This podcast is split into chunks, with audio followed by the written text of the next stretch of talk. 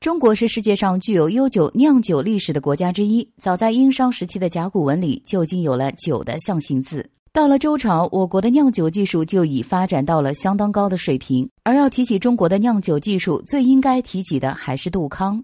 杜康作为华夏酿酒鼻祖，乃中华美酒之源。之后，我国涌现的种类繁多的美酒佳酿，都是在此基础上经过数千年的精心调制而成的。如果没有杜康酒的起源，中国的酒文化不知道还得延后多少年。三国时期，曹操写有著名的《短歌行》，其中“慨当以慷，忧思难忘，何以解忧，唯有杜康”这句话更是高度赞扬了杜康酒的美妙功效。虽说喝酒伤身，但是还有句话是“小酌怡情”，所以对于酒文化，我们是从不排斥的，但是也切记要适量。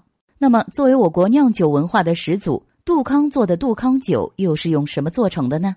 与现在的酿酒工艺有什么不同吗？《说文解字》经部中曾记载：“古者少康初作鸡、肘、蜀酒，少康杜康也，藏白水。”而再从其他历代典籍记载看，杜康做的最多的还是熟酒。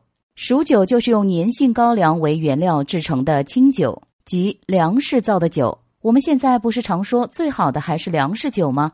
有人还说，现在市面上纯正的粮食酒已经不多了，很多都是勾兑的，真是埋没了酒神的技术。有传说，杜康之所以能造出如此香醇的酒来，还得益于用来酿酒的水。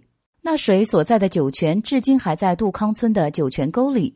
在古树老宅青砖黛瓦的杜康村里，一处杜康造酒遗址表明，此地正是中国蜀酒杜康酒的发源地。